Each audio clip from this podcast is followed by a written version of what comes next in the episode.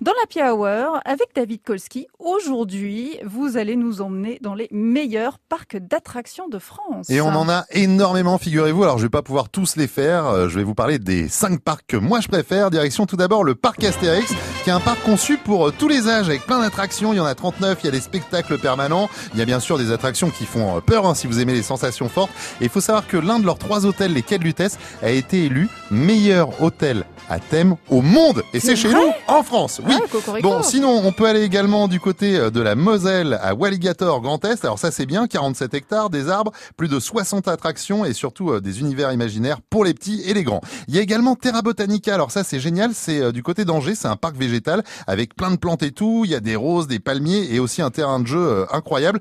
Alors ça a pas l'air foufou quand je le raconte comme ça, mais, c'est vraiment bien. Si, si, je vous assure. Terra Botanica. Et puis, pour ceux qui sont fans de Mickey, Minnie et ses amis, bien sûr, vous reconnaissez cette, musique là It's a Small World, là ouais, c'est quand on est dans la petite barque.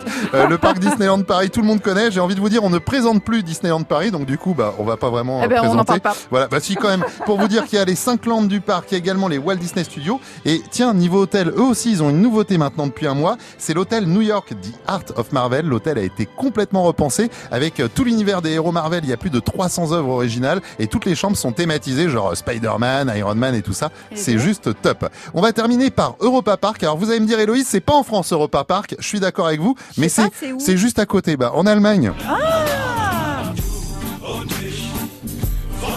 Alors c'est seulement à 30 minutes de Strasbourg Europa Park et c'est vrai qu'il y a énormément de Français qui y vont, 95 hectares, il a pour thème les pays européens euh, qui se déclinent à, à travers 14 quartiers. Là-bas, il y a plus de 100 attractions et spectacles, il y a même un parc aquatique, c'est juste du délire Europa Park, c'est vraiment à faire au moins une fois dans sa vie. Alors ok, c'est pas en France, mais c'est juste à côté après tout. Bah écoutez, je connaissais absolument pas Europa bah, Park. allez-y, voilà, hein, c'est voilà. top, hein. C'est l'intérêt de David À Kolski. niveau grand 8, on Il est pas nous mal. parle des choses dont on qu'on ne connaît pas. Merci Parfois, beaucoup, David Kolski. ich.